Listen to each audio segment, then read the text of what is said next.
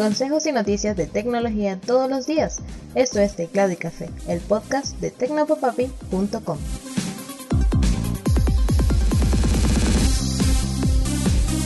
Hola, un saludote, espero que estés teniendo un excelente día. Soy Alexis y esto es Teclado y Café.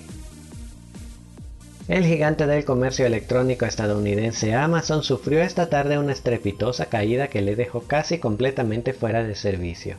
Cerca de las 2 de la tarde, la empresa confirmó que uno de sus servidores más grandes se estaba portando mal, lo que al principio había afectado a algunos servicios como Disney Plus, Amazon Prime Video y Netflix.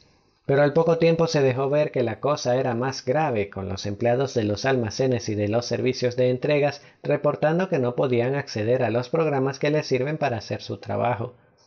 De hecho, una de las empresas asociadas a Amazon que se encarga de las entregas a domicilio no podía recibir los destinos de los paquetes, por lo que sus camionetas permanecían estacionadas. La empresa informó que estaba estudiando varias formas de resolver el problema, pero para las 5 de la tarde todavía no habían podido hacerlo. Si ya tienes Windows 11 e intentaste poner a Chrome como navegador por defecto, te habrás dado cuenta de una pequeña pesadilla. No puedes. Para poder abrir tus enlaces en Chrome, tienes que cambiar el ajuste uno por uno con cada protocolo, algunos con nombres tan raros que hacen imposible para un usuario promedio saber qué está haciendo. Después de varias acciones grises como bloquear aplicaciones que cambiaban este comportamiento, Microsoft ha publicado en el programa Insider un cambio que permite elegir el navegador predeterminado con un solo clic. Este cambio debería llegar en las próximas actualizaciones de características de Microsoft Windows y demuestra que sí es posible como comunidad hacer que una gran empresa se porte bien. El director de la Agencia Espacial Europea, Joseph Aschbacher, se quejó de que Elon Musk pueda hacer lo que le dé la gana en el espacio.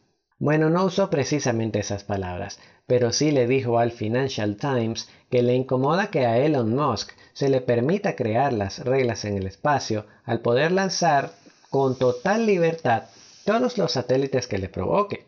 Ashbacker se refiere a Starlink, la red de satélites de órbita baja de la empresa de Musk, que ya cuenta con algo más de 1.300 satélites allá arriba y tiene permisos para subir unos 29.000 más gracias a reguladores estadounidenses. A principios de este año, Musk dijo que SpaceX estaba preparada para gastar hasta 30 mil millones de dólares para expandir Starlink. Esto, por supuesto, puede ser un problema para los demás competidores, según Ash Baker. Hay una persona, dijo, que posee la mitad de los satélites activos del mundo. Eso es bastante sorprendente. De facto, él está haciendo las reglas. El resto del mundo, incluida Europa, simplemente no responde suficientemente rápido. El ministro de Economía de Luxemburgo, Franz Fayot, opinó lo mismo, diciendo que se necesitan reglas comunes para regular la ocupación del espacio, antes de que se convierta en otro vertedero, supongo, no sé. Había hasta este lunes un par de exitazos de misterio que nunca pasaban de moda. La película El Exorcista y saber el saldo restante en tu línea móvil net. Pues el operador venezolano se decidió por fin a cambiar eso, habilitando una vez más las consultas de saldo en su web. Para saber de cuánto dispones, solo tienes que ir al sitio oficial y hacer clic en el botón Consulta de saldo que aparece a la derecha. En la ventana que se abre a continuación, escribe tu número de teléfono y resuelve la operación de desafío y listo, tu saldo debería aparecer en pantalla. Vistazo al pasado. Y vamos con nuestro vistazo al pasado. El 8 de diciembre de 1999, SanDisk, Toshiba y Panasonic presentaron el formato de memoria flash Secure Digital, que ganaría renombre mundial como SD. Sí, esa pequeña tarjetita en la que guardas la música y las fotos en tu celular nació de un acuerdo entre esos tres grandes fabricantes que fundaron la Secure Digital Association para gestionar y seguir desarrollando el formato. La SD fue desarrollada para competir con la Memory Stick desarrollada y vendida por Sony. Los fabricantes creían que el crecimiento de las descargas de música digital presentaban una buena oportunidad para vender una tecnología como esa, y algo de razón tuvieron. En el año 2000 salieron a la venta las primeras SD con 32 y 64 GB de almacenamiento y su éxito fue tal que 10 años más tarde Sony anunció que adoptaría el uso de las SD en sus productos, lo que para algunos fue una manera de admitir su derrota en esta carrera.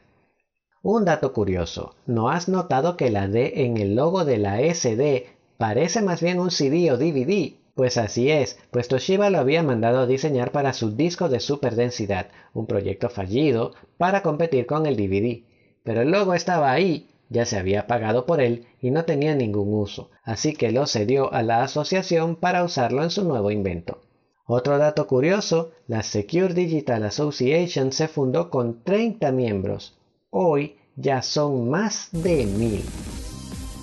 Y así llegamos al final del episodio. Muchas gracias por quedarte hasta el final. Significa mucho para mí que hayas llegado hasta aquí. Recuerda que puedes encontrar más noticias y consejos sobre la tecnología que te rodea visitando www.tecnopapapi.com donde también encontrarás este podcast. También puedes recibir cada episodio directamente en tu teléfono celular buscando y suscribiéndote a Teclado y Café en Apple Podcast, Google Podcast, Pocket Cast, Anchor, Spotify e iVoox.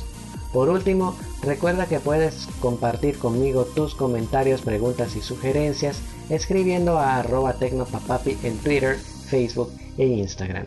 Si te gusta este episodio, compártelo con cualquier persona y hagamos crecer cada día más la comunidad de teclado y café. Un mega abrazo y hasta mañana.